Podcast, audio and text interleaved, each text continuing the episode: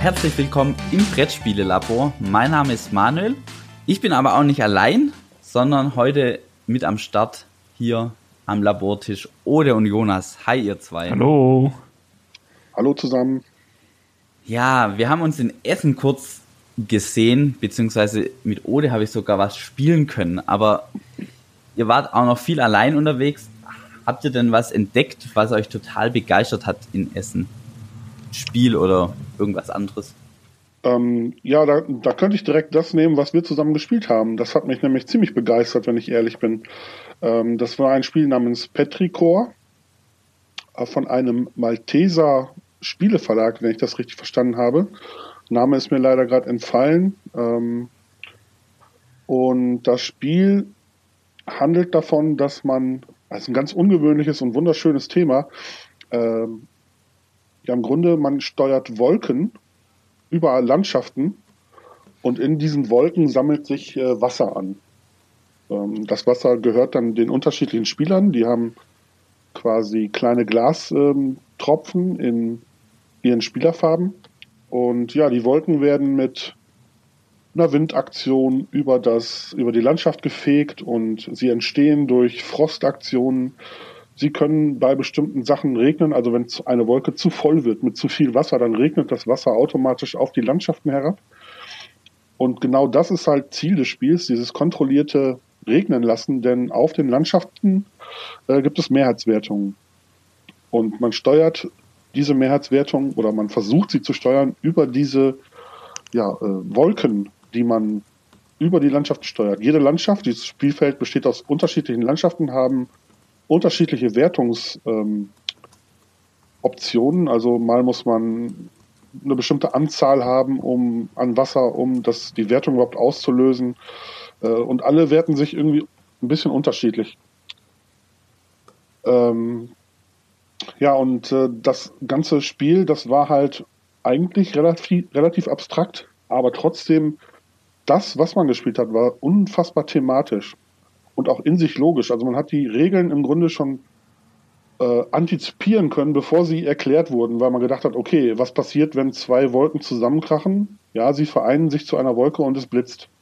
Und genau so ist es auch im Spiel. Und das hat mich schon sehr begeistert. Leider war das Spiel ausverkauft. Ich, wir haben es aber äh, angespielt.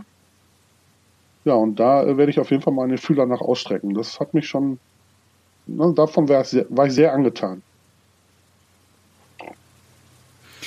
Ja, mir ging's, also das, was du gerade gemeint hast, es ist eigentlich total abstrakt, auch die Mechanismen, aber irgendwie haben sie ein Thema gefunden, was 100% da drauf passt. Ja. Und ich denke sogar, es wurde wahrscheinlich vom Thema her entwickelt. Ja, das vermute ich schon. Also ich fand es auch insofern interessant, dass die Landschaftsfelder, über die man sich darüber herbewegt, dass die alle irgendwie unterschiedlich sind. Und auch, also es geht, geht dann, ist dann so, dass eine Landschaft für eine Pflanze steht, die dort wächst. Und alle Pflanzensorten, die haben dann irgendwie einen unterschiedlichen Wertungsmechanismus. Ähm, an was ich mich noch sehr schön erinnern kann, ist ähm, die Pusteblume. Also im Grunde gab es eine Landschaft mit Pusteblume. Und wenn diese Landschaft gewertet wird, dann äh, bewegen sich quasi Pusteblumenmarker über angrenzende Landschaftsfelder. Das heißt, die Pusteblume verbreitet sich halt über die Luft, wie es halt in der Wirklichkeit auch ist, und verdrängt im Grunde ein bisschen andere Pflanzensorten, die dann auf den anderen Landschaften sind. Das heißt, die Wertungen von den angrenzenden Feldern werden schwächer. Und das hat mich echt äh, ziemlich fasziniert, muss ich sagen. Also ich bin sehr, Witzig, bin ja. sehr gespannt. Ja, und es hat sich auch also total ähm, einfach erklären ja. lassen, aber gleichzeitig waren sehr komplexe Entscheidungen da drin verworren. Ja, genau. Also, also, das Spiel war nicht ohne, das muss man sagen. Also es hat eigentlich, ähm, ja. eigentlich würde ich eher sagen, von, von dem Regelaufwand, den man da erlernen muss, eher Kennerspielniveau. Aber äh, die Entscheidungen, die man da zu treffen hat, die sind wirklich knackig. Ähm, genau. Also das hat mich so ein bisschen geflasht, muss ich sagen. Jonas, gibt's was, was dich geflasht hat? Also bei mir, ich war dieses Jahr lang leider nicht sehr lange in Essen, äh, aber was ich sagen kann, ich hatte dieses Jahr äh, zum ersten Mal so einen richtigen Termin äh, mit, einem äh, Redaktion äh, auf der Messe, kann ich noch nicht viel mehr dazu sagen, aber das war schon auch sehr cool. aber ja, genau, sonst hatte ich eben halt nicht so viel Zeit zum Spielen in Essen. Oder hast du auch Termine ausgemacht oder ähm, warst du einfach nur als Besucher auf der Messe? Nee, ich habe zwei Tage lang am Stand der Edition Spielwiese den Erklärbären gemacht. Ähm, also ich, ich mache das ja eigentlich immer ganz gerne, dass ich ähm, in Essen wenigstens ein, zwei Tage auch Spiele erkläre. Ähm, traditionellerweise eigentlich für ähm, Hall Games. Aber Hall Games hat halt auch nicht jedes Jahr ein Spiel und dann mache ich immer so ein Standhopping. Also ich habe ja mittlerweile ein paar Bekannte in der Spieleszene und äh, dann habe ich äh, auch mal ein Jahr, zwei, zwei Tage lang für Feuerland Spiele ähm, Terra Mystica erklärt beispielsweise. Ähm, ich war schon bei meinen griechischen Freunden von Atipia Games zwei Jahre lang im Einsatz und Blackfire, Spielworks und wo ich nicht schon alle war. Und dieses Jahr hat sich das lustigerweise ergeben, dass mein bekannter Julian Steindörfer von der, ähm, den ich schon etwas länger kenne, übers Internet, also im Grunde eine Internetbekanntschaft, die ich jetzt auch vor ein paar Jahren mal im wahren Leben kennengelernt habe. Und der ist nach Berlin gezogen und ist jetzt Redakteur bei der Edition Spielwiese. Ja, und der hat mich an Bord geholt für die äh, für das Spiel Noria zu erklären von äh, der neuen aufstrebenden Sophia Wagner. Ganz tolles Spiel. Ja, cool. Ja, und das war das mit dem ähm, Back, nee, nee, der, ähm, Real genau. Building. Ja, genau. Das, äh, der, die Mechanik ist äh, ganz faszinierend, ähm, weil sie halt auch sehr ungewöhnlich und originell ist. Ähm, das ist schon toll gewesen. Ja, und die anderen beiden Tage habe ich tatsächlich dann auch genutzt, um Spiele zu jagen, selbst für meine eigene Sammlung und ähm, ja, wie zum Beispiel das Petrichor, wo wir uns dann schönerweise getroffen haben.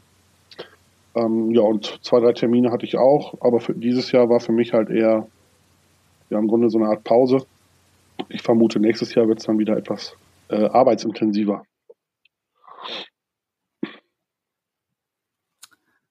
Sehr schön. Und Noria, kann man das alleine spielen? Tatsache, ja. Noria hat eine Solo-Variante.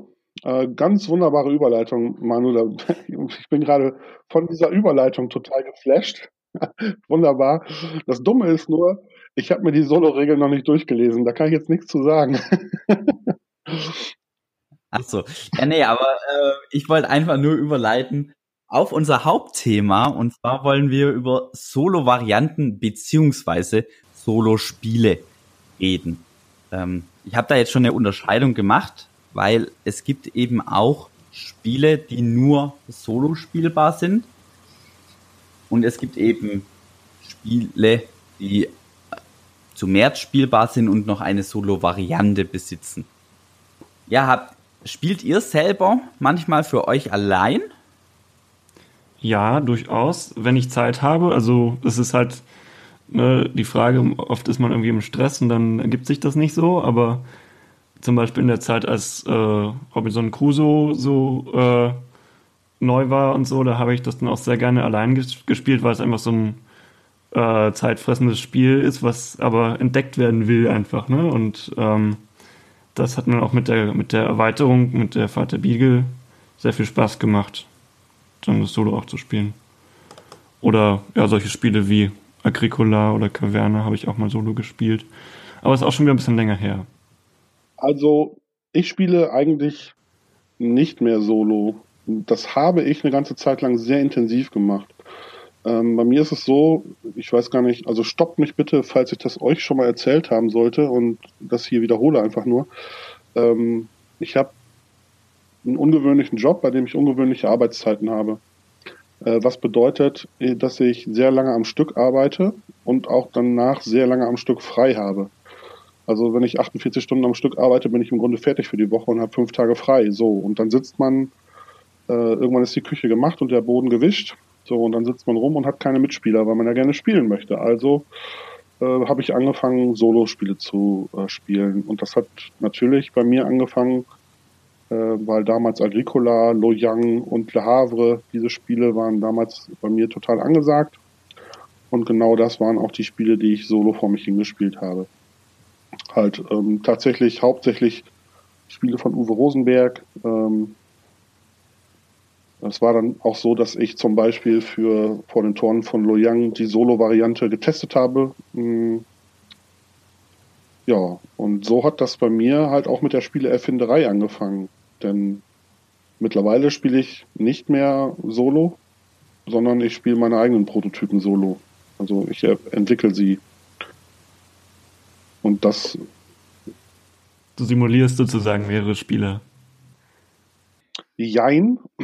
Also bei mir geht das eigentlich meistens so los, dass ich ähm, mir ein System ausdenke und das erstmal tatsächlich auch solo vor mich hinspiele.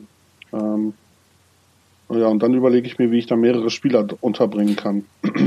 äh, das ist halt dann tatsächlich so, dass meine Spiele einen, einen hohen ähm, ja, Multiplayer-Solitär-Charakter vielleicht haben, wenn man das so sagen will.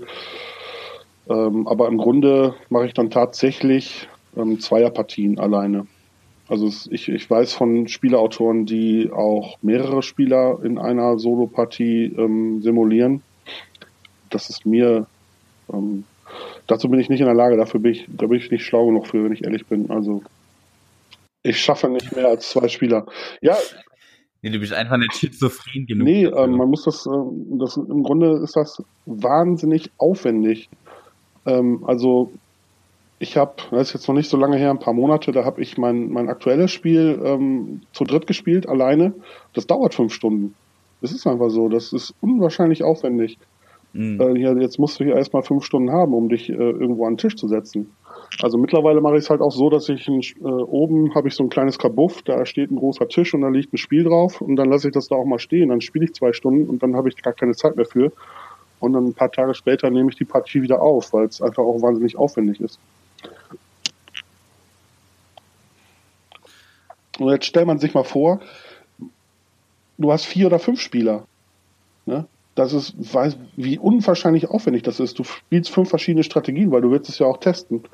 Ist ja nicht so, dass du die ganze Prozedur deshalb machst, weil du ähm, eine Vierer-Situation simulieren willst, sondern weil du auch verschiedene Sachen ausprobieren willst. Also hast du vier verschiedene Leute, die du simulierst, die alle unterschiedlich spielen. So und ähm, das ist ein unwahrscheinlicher Aufwand und für den bin ich dann an der Stelle auch ähm, nicht fähig genug. Ich erzähle immer wieder gerne äh, die Geschichte mhm. von, von Uwe Rosenberg, der irgendwann mal eine E-Mail geschrieben hat, äh, wo so mit ganz vielen Ausrufezeichen, Caverna geht auch zu SIPT. Ich so, äh, wie, wie hast du das denn jetzt rausgefunden? Hast du eine Siebener-Runde ähm, gemacht? Nö, habe ich allein gespielt. Und da bin ich fast in Ohnmacht gefallen. Der hat, der hat Caverna zu SIPT alleine gespielt. Und das ist eine, eine un, unfassbare äh, Gehirnleistung.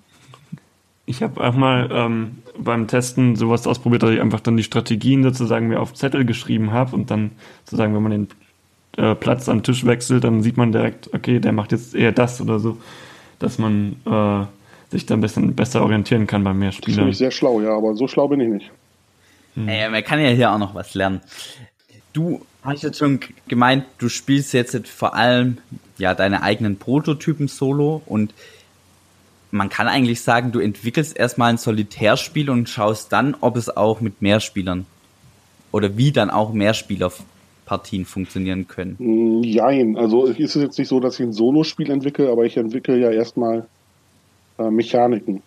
Und äh, meistens, meistens handelt es sich ja bei meinen Spielen um so eine Art Management-Spiel und dieses, dieses, diese Management-Aufgabe, die ich den Spielern dann auftrage, die muss ja natürlich erstmal in vielen Fällen jeder Solo lösen. Ähm, und ja, so fängt das dann meistens an. Ja, aber das, das ist dann auch so, dass ich relativ schnell auf zwei Spieler wechsle dann. Wie ist es bei dir, Manu? Ähm, ja, ich habe früher, eigentlich habe ich selten Solo-Spiele gespielt. Ich hatte dann mal einen, was mich total begeistert hat, und zwar Field Commander Napoleon, weil ich da die, sag ich mal, KI, gegen die man spielt, unheimlich intelligent finde. Also das hat mich total begeistert, warum ich auch das Thema so vorgeschlagen habe, weil ich jetzt auch wieder beobachtet habe, es gibt immer mehr Leute, die gerne Solo spielen oder das auch einfach tun. Ähm, habt ihr das auch beobachtet in eurem Umfeld oder da erkenne ich da einen Trend, den es so gar nicht gibt? Also ich würde nicht unbedingt sagen, dass es ein Trend ist, sondern vielleicht eher so ein Phänomen im Rahmen von dem wachsenden Spielemarkt allgemein. Also dadurch, dass überhaupt viel mehr Leute an sich spielen, gibt es halt auch mehr Leute, die sich für Solospiele interessieren und dadurch entsteht halt so ein kleiner Nischenmarkt in diesem Spielemarkt, wo halt ähm, das so reinpasst, ne? Und da hat sich ja schon eine eigene Szene entwickelt. Auch es gibt ja auch Podcasts irgendwie nur für Solospiele oder so in Amerika jedenfalls. Aber ich weiß nicht, ob man da von einem Trend sprechen könnte. Wie, was beobachtest du da? Ähm, das Einzige, wo ich das mitkriege, ist höchstens ähm, im Internet, also in meinem persönlichen Umfeld eigentlich nicht. Hm, hat sich nicht viel geändert. Hm, aber das sind halt auch oft alte Hasen, die spielen schon seit Jahren. Also wüsste ich jetzt nicht irgendjemanden, bei dem, ja doch, ein Bekannter von mir, der spielt schon sehr gerne Solospiele, ja. Äh, aber das ist, das ist jetzt einer. Ähm, ansonsten, ja, weiß nicht. Also was mir aufgefallen ist, dass bei den, bei den Spielen, die rauskommen, immer öfter mal eine Solo-Version gibt. Wie zum Beispiel Novia. ja, genau. Im, näher, Im näheren Umfeld habe ich jetzt auch keinen, wo ich sagen würde, die spielen jetzt so gerne Solo. Doch, meine Frau spielt lieber ohne mich. nee, ist wirklich so. Manchmal holt die Freitag raus und ich sage, wir können doch auch was zusammenspielen. Nee, ich will jetzt Freitag spielen. Also ja, also, wobei es da, glaube ich, auch mehr der Mechanismus ist, den sie einfach so toll findet an dem Spiel. Also weniger das Alleinspielen, sondern ihr gefällt einfach das Spiel an sich. So, bevor wir nun weiter über die Entwicklung von Solospielen sprechen, nein, keine Werbung. Wir gehen hinaus ins Feld und befragen zwei bekennende Solospieler, warum sie Solospiele spielen und was für sie ein gutes Solospiel ausmacht. Ich wünsche euch viel Spaß mit Nico von den Pädagogen und Dirk, der Würfelmagier. Warum spielst du gerne Brettspiele solo?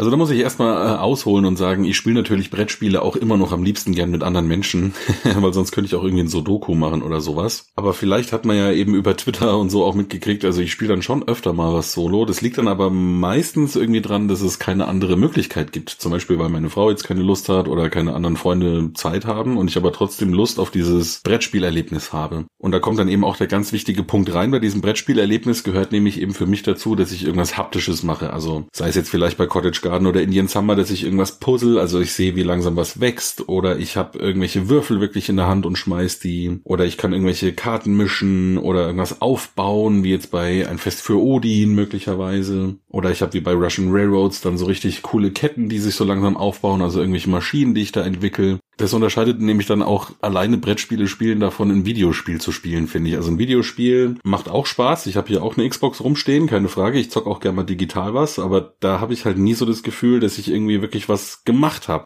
Natürlich habe ich dann einen besseren Speicherstand als vorher, aber es ist nicht vor mir, vor meinen Augen auf dem Tisch irgendwie was passiert. Also das Material spielt da einfach dann wirklich eine ganz große Rolle, finde ich. Und dann ist es natürlich super, einfach ein bisschen in Anführungsstrichen zu trainieren. Also zum Beispiel bei jetzt aller Erde, was ich bestimmt schon 15, 16 Mal alleine gespielt habe, ist es einfach so mit den ganzen Gebäuden, die es da gibt, ist es richtig spaßig, für mich zumindest, verschiedene Kombinationen auszuprobieren. Wie kann ich Gebäude miteinander verbinden? Was hängt gut voneinander ab? Und dann so ein bisschen in diesem Sandkasten, den der Uwe Rosenberg da immer zur Verfügung Verfügung stellt, da mal rumzuprobieren. Was manchmal auch ganz nett ist, aber das mache ich ehrlich gesagt jetzt nicht so oft, deswegen dann ist halt das Regelstudium. Also man kann mit so einer Solo-Variante sich eigentlich ganz gut ein Spiel schon mal drauf schaffen, um es dann halt mit mehreren Leuten spielen zu können.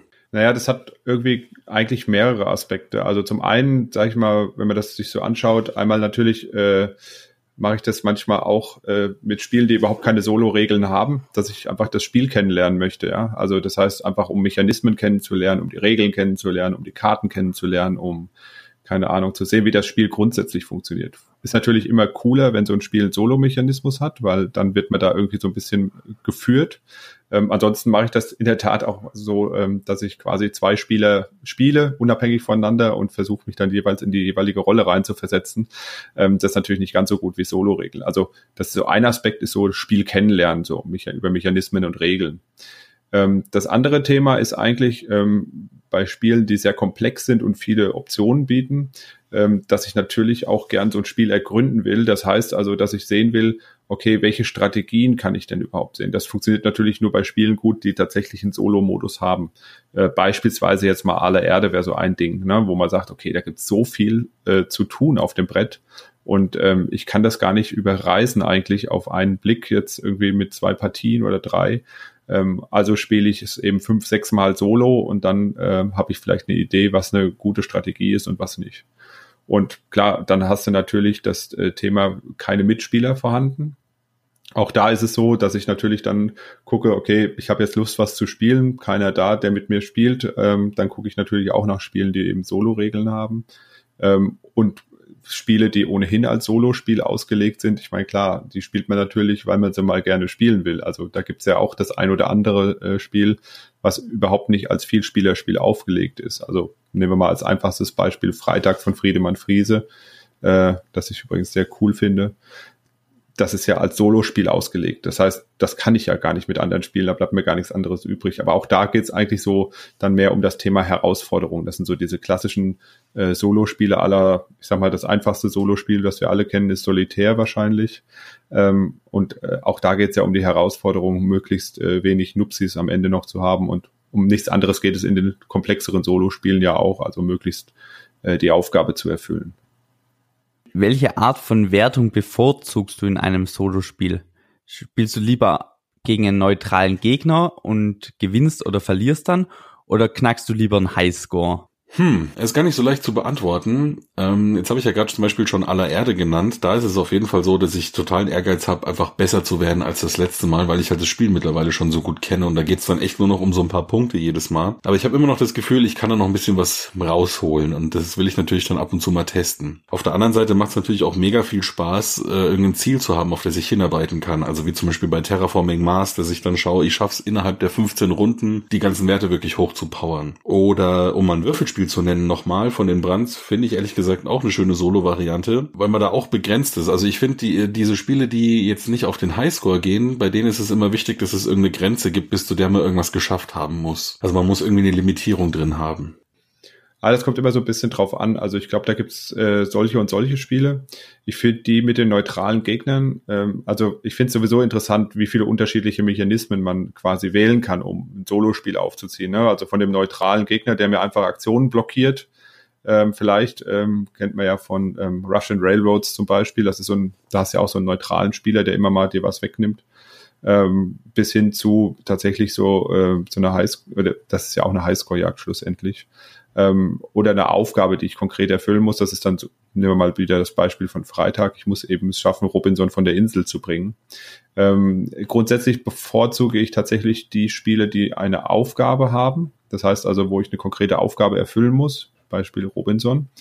Ähm, gegenüber den Spielen, die nur so eine Highscore-Jagd sind, weil ich das Gefühl habe, dass diese Highscore-Jagd mir auf Dauer dann so ein bisschen auf die Nerven geht, weil da hast du irgendwann so einen Punkt erreicht, dass du nicht mehr wirklich weiterkommst, ähm, auf der anderen Seite, bei so Aufgaben hast du es halt auch irgendwann mal geschafft, aber die Aufgabe häufig ist ja auch äh, steuerbar über die äh, Schwierigkeit. Also wenn es ein richtiges äh, großes Solospiel ist, hast du häufig ja bei so Aufgaben dann auch eben die Möglichkeit zu sagen, ähm, ja, ich mache es jetzt ein bisschen schwieriger oder einfacher und ähm, versuche eben entsprechend, äh, äh sag ich mal, das meinem Kenntnisstand auch anzupassen. Ne?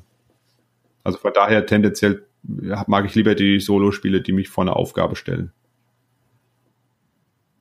Ist dir wichtig, dass das Solospiel sich ähnlich anfühlt wie das Spiel mit mehr Personen? Ganz klares Ja. Ich habe keine Lust, wenn ich mir irgendeinen Titel raussuche, mit dem ich gern Solo spielen möchte, dass der sich dann ganz anders anfühlt als das Grundspiel. Also der Kernmechanismus und das Kernspielgefühl muss schon irgendwie noch da sein. Weil sonst könnte man das Spiel unter einem anderen Namen einfach gleich als ein reines Solospiel rausbringen. Mir fällt jetzt zum Glück auch gerade ehrlich gesagt kein absolutes Negativbeispiel ein, wo es so ganz anders ist. Aber natürlich ist es hier und da mal erforderlich, dass man irgendwelche Sachen verändert. Richtig cool funktionieren da, finde ich, die ganzen Automa-Sachen, die es ja oft bei Jamie Stegmaier-Spielen zum Beispiel dazu gibt. Also bei Scythe oder Charterstone jetzt gerade aktuell haben wir, obwohl wir zu zweit spielen, auch noch zwei Automa-Charaktere mit drin. Bei Viticulture oder beim Gaia-Projekt jetzt auch. Und da finde ich immer wieder erstaunlich, wie viel man einfach wirklich mit so ein paar Karten ja dann doch einen Gegner simulieren kann. Und das hilft dann schon ziemlich, ja, halt dieses Spielgefühl mit rüber zu retten. Aber natürlich ist es klar, dass das Spielgefühl nie genauso sein kann wie mit mehreren Personen. Da fällt mir auch gerade noch mal auf, bezüglich jetzt auf die andere Frage mit den äh, Solo-Spielen, ob man da lieber gerne eine Wertung hätte oder einen Highscore oder sowas. Wenn ich schon alleine irgendein Spiel spiele, dann muss ich mich da auch reinknien können und irgendwie so ein bisschen grübeln können. Also meistens gefallen mir dann die Solo-Spiele, die irgendwas einfach nur so abhandeln, dann nicht wirklich, sondern ich muss da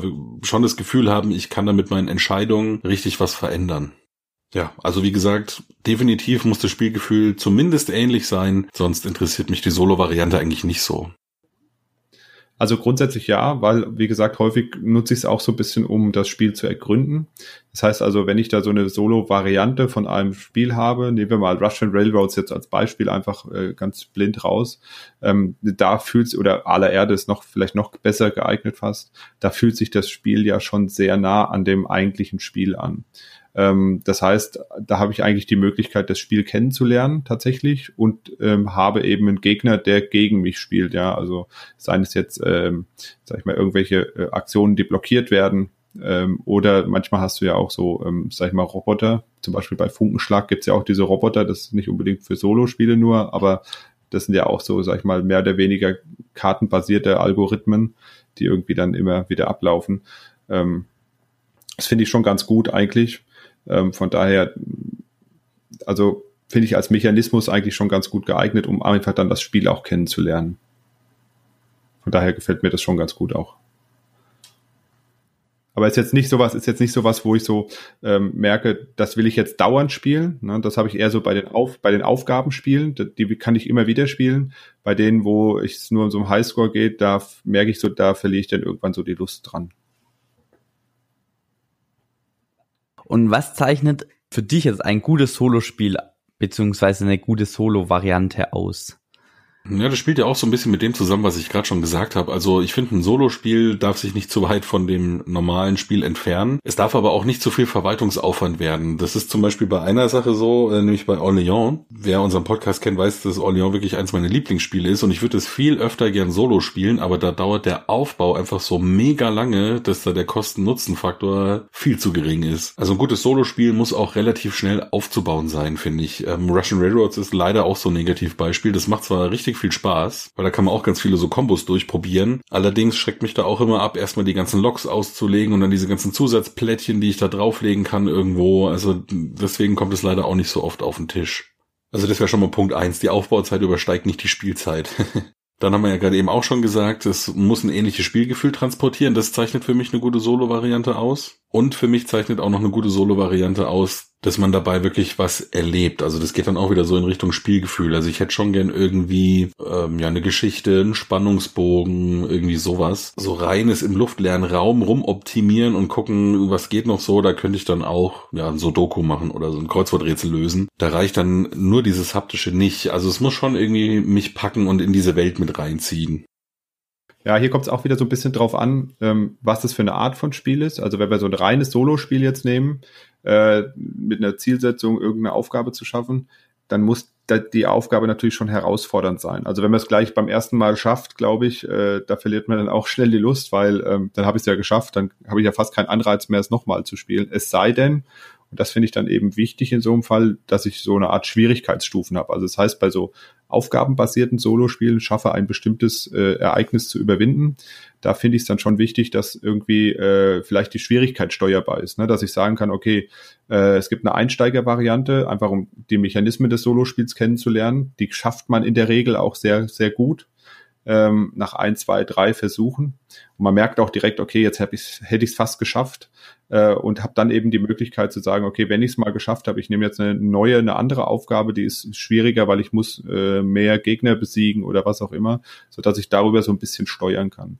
Und bei den Highscore-Games, äh, was mir da wichtig eigentlich ist, äh, das haben die meisten mittlerweile auch, äh, da äh, ist natürlich cool, wenn man so eine Tabelle hat und sieht, okay, was für Punktezahlen sind eigentlich erreichbar, sodass man sich selber und seine Leistung so ein bisschen einschätzen kann. Weil es nutzt mir halt nichts, wenn ich immer nur in meinem eigenen Saft unterwegs bin und sehe, okay, ich habe jetzt 50 Punkte gemacht, ist das eigentlich viel? Keine Ahnung, beim nächsten Mal mache ich vielleicht 54 oder 60 Punkte, weiß aber eigentlich immer noch nicht. Ich weiß zwar, ich bin besser geworden, aber ich habe keine Einschätzung, keinen Ankerpunkt, an dem ich mich mal orientieren kann. Und da finde ich es halt ganz wichtig, dass zum Beispiel irgendwo mal steht, naja, in der Solo-Variante, wenn man XY Punkte bekommt, ist es eben ein gutes äh, Ergebnis oder ein sehr gutes Ergebnis. Das finde ich da eigentlich ganz wichtig, dass das irgendwie da mit dabei ist. Ne? Und es sollte die Variante, vor allem bei den Varianten, sollte es so sein, dass es nicht zu kompliziert ist. Also, dass du nicht irgendwie da erst äh, stundenlang irgend so Micromanagement betreiben musst, um diese Solo-Variante zu machen äh, oder zu realisieren,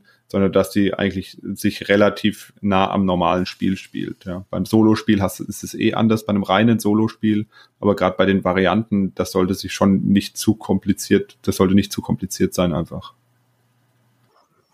Mhm. Und wie wichtig ist so eine Solo-Variante bei deiner Kaufentscheidung? Also spielt es da mit rein oder ist dir das total egal? Ja, ich habe jetzt noch nie wirklich ein Spiel einfach gekauft, weil es eine Solo-Variante hat. Es kommt aber ab und zu schon mal vor, dass ich die Wahl habe zwischen zwei Spielen und dann nehme ich wahrscheinlich eher das, was eine Solo-Variante drin hat. Aktuelles Beispiel wäre da von Lookout zum Beispiel Riverboat oder eben Nussfjord. Und da habe ich mich dann für Nussfjord jetzt entschieden, weil da die Solo-Variante mit drin ist. Keine Ahnung, vielleicht gefällt mir das Spiel gar nicht so sehr. Bei Uwe Rosenberg spielen glaube ich das zwar nicht, aber gut, mal gucken. Aber da war das jetzt eben so eine Entscheidung, ach komm, dann nimmst du das, das kannst du im Notfall auch mal alleine spielen. Ganz eindeutig ist es natürlich dann bei so Spielen wie Freitag oder Fertig von 2F. Das sind ja so reine Solo-Spiele. Da ist ja klar, dass die Kaufentscheidung deswegen fällt, weil man es gerne alleine spielen können möchte. Ehrlicherweise muss ich aber auch zugeben, fällt mir gerade auf, dass manchmal die Apps jetzt sogar schon eine Konkurrenz sind. Da widerspreche ich mir zwar ein bisschen selber, weil ich ja vorhin gemeint habe, ich hätte gerne dieses haptische Gefühl, aber es gibt einfach Spiele, die gehen alleine nicht. Terra Mystica ist jetzt eben das Beispiel. Das mag ich aber ohne Ende und ich würde es gern öfter spielen und dann greife ich da vielleicht auch ab und zu mal zur App, um ja gegen irgendwelche Computergegner oder halt online gegen Gegner zu spielen. Also da kann man zusammenfassend sagen, eine Solo-Variante ist ein nettes Plus, ist so ein i-Tüpfelchen, was das Ganze noch so schön abrundet, aber es muss jetzt nicht sein. Ja, das ist ein bisschen, bisschen fiese Frage jetzt, weil, äh, weil ähm, äh, es ist natürlich nicht die entscheidende Sache, wenn ich mich für ein Spiel entscheide. Ne? Also wenn ich mir ein Spiel anschaue und sage, okay, das gefällt mir jetzt von Mechanismus, Thema oder Autor oder weiß ich was, ne? man hat ja so seine Vorlieben, ähm, dann ist es sicherlich nicht das entscheidende Kriterium. Da geht es dann, glaube ich, eher um andere Sachen. Gefällt mir der Mechanismus? Hat der Autor schon mal was gemacht, was mir gefällt? Ähm, gefällt mir das Thema, gefällt mir die Ausstattung, ist es ein rundes Gesamtpaket. Das sind erstmal so die Sachen, die wichtig sind. Und ich würde sagen, die, die Solo-Variante ähm, ist, äh, finde ich, immer gut. Sag mal so, ich, ich ähm, entdecke die halt auch ganz gern und schaue mir an, okay, wie hat er das jetzt realisiert? Ähm, aber es ist jetzt nicht das entscheidende Kriterium, von dem ich sage, okay, wenn da keine Solo-Variante drauf ist, dann lasse ich das Spiel liegen. Ähm, es sollte schon so sein, dass es zu zweit gut spielbar ist. Das ist schon eher dann eine Kaufentscheidung. Ähm, die Solo-Variante sehe ich momentan noch eher so als Goodie für die Leute, die eben auch mal Solo spielen wollen, wenn mal, äh, wenn man mal allein zu Hause sitzt und keinen hat, mit dem er spielen kann. Aber es ist jetzt nicht das Kriterium, wo ich sage, oh, das Spiel hat keine Solo-Variante, dann lasse ich es im Laden stehen. Also das ist eher für mich, für mich hat es immer noch den, den Anklang von so ein bisschen so einem Goodie bei einem Brettspiel. Ich glaube, dass das sich im Moment so ein bisschen wandelt. Ähm, es kommen ja auch jetzt vermehrt immer wieder Solo-Spiele, reine Solo-Spiele raus. Jetzt ähm, zum Beispiel das Hostage Negotiator oder der Unterhändler soll ja jetzt auch auf Deutsch erscheinen tatsächlich. Ähm, das ist ja tatsächlich auch ein reines Solospiel, äh, kartenbasiert, wo es eben darum geht, so Geiselnehmer äh, da zu überreden, äh, aufzugeben. Ähm, äh, da kommt, glaube ich, immer mehr und ähm, immer mehr Spiele legen auch, äh, sei es über eine Erweiterung äh, oder äh, kleine äh, Promo-Sachen, eben so eine Solo-Variante nach. Es gibt auch immer mehr Fan-Content zu Solo-Varianten, ähm, wo irgendein Autor oder, also entweder der Autor selber, wie zum Beispiel bei Tagi, der Andi Steiger, oder eben ähm, entsprechend ähm, die Fans von dem Spiel eine Solo-Variante entwickeln. Und ich glaube, ähm, das ist eher sowas, wo ich glaube, dass es gar nicht so kaufentscheidend ist. Es ist nur wichtig für die wenigen oder für die, für die Zielgruppe, äh, die das nutzt. Und da denke ich, das sind auch hauptsächlich die Vielspieler, dass es da eine Möglichkeit gibt. Ähm, aber auch die sehen es, glaube ich, alle eher so als Goodie. Ich glaube, keiner würde ein Spiel stehen lassen, nur weil es ein Solo-Spiel, äh, weil es keine Solo-Variante hat.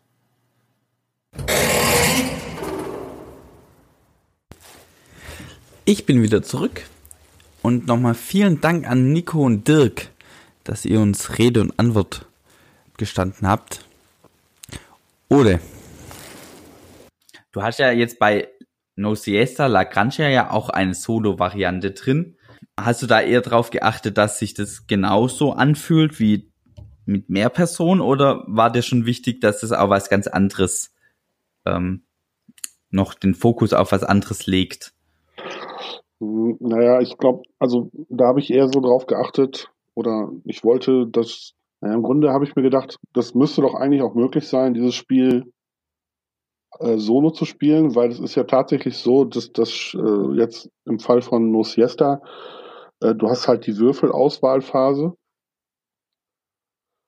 wo die Spieler gemeinsam spielen. Mhm. Ähm, da gibt's dann halt den Würfeldraft, wo man sich gegenseitig, äh, wo sich jeder Spieler Würfel auswählt. Ja, und danach gibt's die Wertungsphase, in der jeder Spieler sein, äh, sein Würfelergebnis auf dem Zettel festhält. Und dieses auf dem Zettel festhalten, das macht halt jeder für sich. Ähm, insofern ist das Spiel ja zweigeteilt. Einmal, man spielt gemeinsam um die Würfel und dann jeder versucht, das beste Ergebnis auf seinem Zettel ähm, zu anzukreuzen. Ja, und da war dann halt der, der Hintergedanke, dieses, dieses Ankreuzen auf dem Zettel, das ist sowieso eine sehr solo, solitäre Angelegenheit. Wenn man jetzt noch schafft, die Würfelphase einigermaßen äh, mit interessanten Entscheidungen auszustatten, auch für einen Solospieler, ähm, dann, dann lohnt sich das Ganze wieder. So, und dann muss man sich natürlich überlegen, wie kriege ich das denn hin? Also, dass der Solospieler nicht einfach nur würfelt und dann sich davon was aussucht, sondern dass er halt auch Entscheidungen trifft, die ihn betreffen. Dass es auch einige Würfel gibt, die, wo, wo man sagen muss, die sind jetzt schlecht für mich. Und einige Würfel, die sind halt besser für mich. Und deshalb habe ich bei dem Spiel jetzt halt auch die Entscheidung getroffen. Erstens muss ich mich für Würfel entscheiden, aber die Würfel, gegen die ich mich entscheide, die haben halt auch Auswirkungen auf meinen nächsten Spielzug. Das heißt, alles, was ich mir jetzt nehme, ist gut für mich und das, was ich überlasse, das, das verweilt sozusagen für die nächste Runde und hat dann Auswirkungen. Ähm, und das sind dann für mich äh, interessante Entscheidungen gewesen, dass ich gesagt habe, okay, das kann man als Solospiel auch spielen. Mhm. Ähm, weil es eben halt nicht einfach nur so war, ja, ich suche mir jetzt die Kirschen raus, sondern ich muss halt auch mit dem, was ich dann da überlasse, in der nächsten Runde zurechtkommen. Und das beeinflusst meine Entscheidung für die nächste Runde. Ähm, und so hat sich das dann entwickelt, dass ich dann gesagt habe, hm, ist das gut genug? Ja. Und dann habe ich nämlich genau meinen Kumpel, von dem ich eben äh, erzählt habe, dass der gerne Solospiele spielt, dem habe ich das dann mal vor die Füße geworfen und gesagt, hier, probier mal aus. Und wenn dir das gefällt, dann können wir das auch solo machen. Ja, und der fand super. Ja. Und jetzt ist ja dein Spiel ein Spiel, wo es um Punkte geht und auch in der Solo-Variante man auf Punkte spielt. War da mal die Überlegung da, irgendwie das Naja, anders hast- zu machen? Du hast im Grunde ja auch beides. Also da muss ich jetzt ein bisschen auf mein eigenes Spiel eingehen. Ähm, Im Grunde ist es ja so, du äh, würfelst, äh, du willst natürlich versuchen, ein möglichst hohes Ergebnis zu erwürfeln, aber es gibt in dem Spiel halt eine, eine Leiste, eine Skala, auf der man sich hochbewegt. Das ist die Siesta-Skala. Und ähm, das Spiel endet, wenn ein Spieler oben ankommt. Jetzt wäre das natürlich relativ langweilig, äh, wenn das nur der Solospieler wäre, der auf dieser Leiste hochklettert.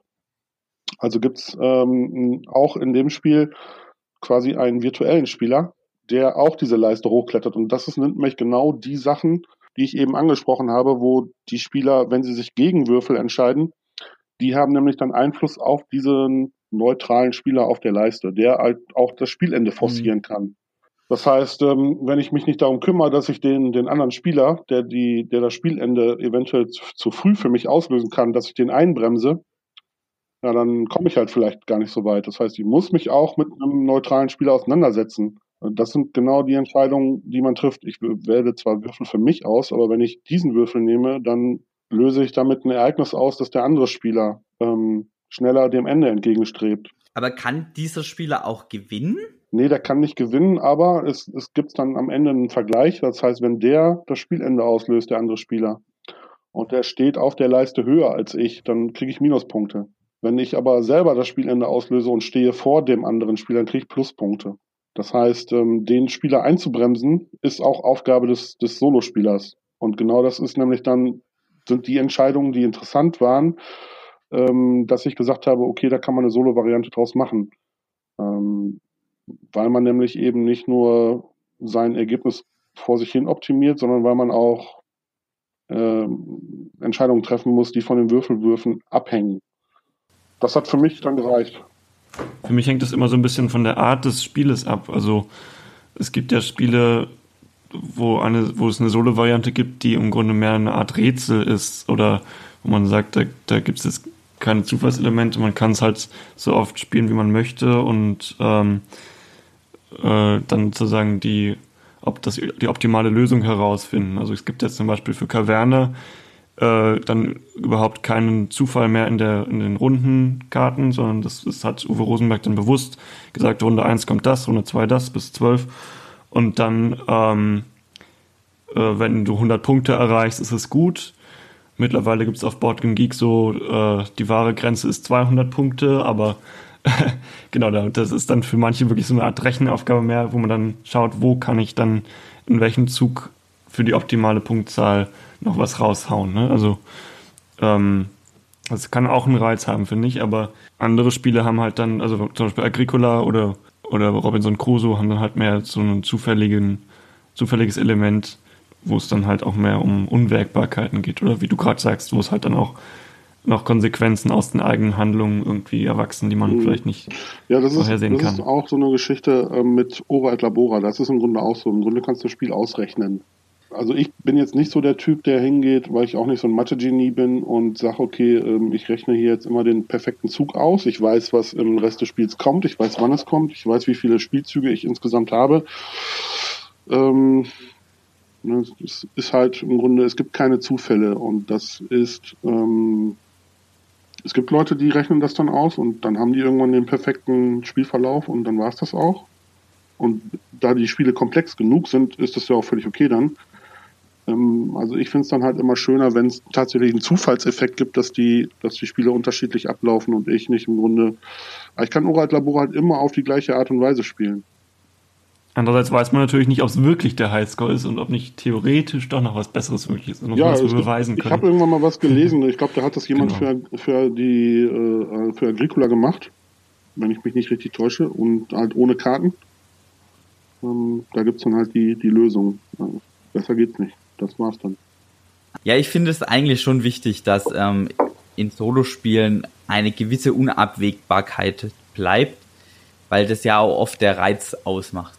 Ähm, zumindest für mich. Also ganz klar, wenn ich gern Rätsel löse und gern wissen will, was ist das Optimale, dann ist natürlich diese Unabwägbarkeit jetzt nichts, aber gerade für mich ist ein Spiel auch immer ein bisschen Unabwägbarkeit und bei Mehrpersonenspielen kommt es einfach dadurch, dass ich nicht weiß, was der Gegner macht und bei einem Solospiel eben durch Zufallselemente. Was mich jetzt noch interessieren wird, sollten wir Spieleautoren uns generell öfters jetzt auch mit Solo-Varianten beschäftigen oder ist es eher noch so ein Zusatz, wo man, wenn das Spiel im Prinzip schon fertig ist, einfach noch schauen kann, ob es möglich wäre? Ähm, oder was denkst du, wirst du bei deinem nächsten Projekt auf jeden Fall auch wieder über eine Solo-Variante nachdenken? Ja, bin ich schon dabei. Also im Grunde hatte ich jetzt auch schon eine Solo-Variante in den vorhergehenden Versionen. Jetzt hat sich das Spiel in eine Richtung entwickelt, dass diese Solo-Variante schwierig umzusetzen ist. Ähm, deshalb bin ich im Moment bei dem Spiel am Überlegen, ob das Sinn hat oder nicht. Ähm, es ist jetzt aber so, dass Spiel wird jetzt erstmal zu Ende entwickelt. Meine Hoffnung ist, dass das jetzt der Fall ist. Und wenn wir dann soweit sind und sagen, okay, so bleibt es, dann werde ich mich nochmal dran setzen und überlegen, kann man diese Solo-Variante tatsächlich umsetzen. Also ich persönlich, bei mir ist es halt immer so, ich habe das ja eben schon mal beschrieben, ich setze mich bei meinen Spielen hin und spiele die erstmal vor mich selbst hin oder vor mir selbst hin. Und irgendwann steige ich dann auf zwei Spieler um. Ähm, das ist eigentlich so die ähm, Besetzung, in der ich meine Spiele entwickle. Also erstmal zu zweit. Und da ich da immer in dieser kleinen Spieleranzahl anfange, ist es dann auch oft so, dass die Spiele dann einen entsprechenden Charakter haben. Und dann entspringt oft dann auch so eine Solo-Variante daraus. Ähm, ich weiß zufällig, dass bei Uwe äh, genauso ist. Der zockt halt auch vor sich hin ähm, der ist halt in der Lage und kann bis zu sieben Spieler vor sich hin zocken, aber das, äh, da bin ich nicht so gut drin. Mhm. Aber das ist halt auch der Grund, warum Uwe Spiele oft eine Solo-Variante haben, ne? weil der halt auch anfängt als ähm, mit kleinen Spielerzahlen und der, der steigert sich dann halt. Ja, und ähm, das ergibt sich dann bei mir halt immer so ein bisschen automatisch. Ähm, dass, dass, dass das Spiel einen Charakter hat, der, wo dann sich eine Solo-Variante anbietet. Ja. Aber ähm, ich finde schon auch ganz interessant, ähm, eine Solo-Variante zu haben, weil ich persönlich der Ansicht bin, dass ähm, der Zugang zu einem Spiel sehr wichtig ist. Ähm, eine komplexe Regel äh, erfordert von den, von den Leuten, von den Spielern äh, einen großen Aufwand, das Spiel zu lernen. Das ist ja oft jemand, der irgendwann ist dann der Dumme und muss die Regel lesen und bereitet dann sowas für, für, seine, für seine Spielegruppe vor. Ähm, das sind ja dann oft immer die gleichen Leute, die das dann auch äh, ganz gerne machen. Ja, und wenn man denen jetzt eine Solo-Variante an die Hand gibt, wo sie im Grunde schon eine Probepartie spielen können, ähm, ich finde es immer viel einfacher, ein Spiel zu erklären, das man schon gespielt hat, als ein Spiel zu erklären, dass man, äh, wo man nur die Theorie kennt, also nur die Regel. So, wenn die Leute dann schon mal sagen können, okay, ich setze mich mal Nachmittag hin und ich habe am Wochenende meine Spielegruppe ähm, und dann haue ich mir jetzt mal heute Abend die Solo-Variante rein und dann haben die das schon gespielt. Die können das am Wochenende dann viel besser in ihrer Gruppe erklären. Und dann macht das den Leuten halt auch viel mehr Spaß, weil derjenige, der dann die Regel gelesen hat, der äh, kann schon Detailfälle erläutern. Ja, und der hat sich halt viel intensiver mit dem Spiel auseinandergesetzt und dann so eine Kennenlernpartie für die anderen drei Leute, man, tendenziell spielt man ja zu vier, zu fünf, wie auch immer, die, Leute, die die Regeln nicht gelesen haben, die haben dann schon einen, der sehr, relativ regelfest ist. Und dann läuft so eine, so eine Kennenlernpartie vom Spiel halt viel ähm, geschmeidiger ab, als ähm, wenn einer nur die Regel gelesen hat und das dann auch noch ja, so ein 20 Seiten Broma war. Da geht schon mal die ein oder andere Detailregel verloren. Das eine ist das Kennenlernen, das andere ist, dass immer mehr Leute es auch bewusst sich dafür entscheiden, Brettspiele zu spielen ähm, und weg von dem digitalen Ding. Und ja, wenn ich einfach Brettspiele mag, möchte ich kein Videospiel spielen und dann einfach auch gern zu einem Solospiel greifen, wenn jetzt kein Mitspieler dabei da ist oder greifbar oder nicht für das Thema. Also das ist nach wie vor für mich so, ähm, ja, wenn das Thema nicht passt, ich keine Mitspieler für das Thema oder diese Art Spiel finde, dann bleibt mir im Prinzip auch nichts anderes über, übrig, als da ein Solospiel dazu zu suchen.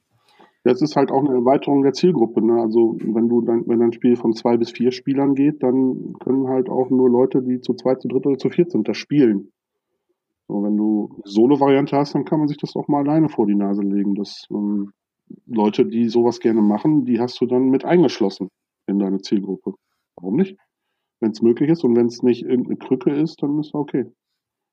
Also man muss als Autor, glaube ich, schon ehrlich sein, auch was die äh, was die Spieleranzahl betrifft, die man da hat. Also ich ähm, habe ja mein bekannter Matthias Kramer, äh, bei dem beschwere ich mich immer wieder, dass äh, seine Spiele erst ab drei Spielen äh, funktionieren. Wie zum Beispiel sein wunderbares, ähm, wie hieß es noch, Dynasties, das letzte, ab drei Spielen. Ja. Da habe ich mich bitter bei ihm beschwert, warum das denn, er soll doch gefälligst auch eine Zwei-Personen-Variante machen.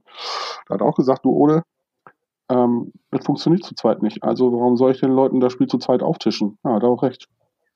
Nee, und ich denke, auch so sollte man auch mit der ein, also Solo-Variante dann umgehen. Nur wenn das Sinn macht und auch einen Mehrwert bietet, macht eigentlich eine Solo-Variante Sinn. Gut, dann würde ich sagen, das war's für heute. Ähm, ihr könnt uns Feedback geben für diese Folge oder für eine der anderen oder für den Podcast allgemein. Ich habe mich sehr gefreut. In Essen haben uns wirklich ein paar oder haben mich ein paar Hörer angesprochen. Also es gibt wohl wirklich Leute, die uns anhören, Ode. Hervorragend, hört man gerne. Genau, und ähm, die meinten auch, ähm, das hören sie sehr gern, vor allem auf dem Weg zur Arbeit. Wenn ihr uns Feedback geben wollt, so dass wir, dann schreibt uns doch einfach, entweder über unsere sozialen Medien, bei Twitter könnt ihr uns schreiben oder bei Facebook oder eben eine E-Mail an brettspielelabor.web.de. Genau. Ich freue mich über jegliches Kommentar. Und als Spieleautor bin ich auch absolut kritikfähig. Das ist eine Sache, die ich da gelernt habe. Ohne geht's nicht. Ich wünsche euch einen schönen Monat. Bis nächsten Monat. Ciao. Tschüss.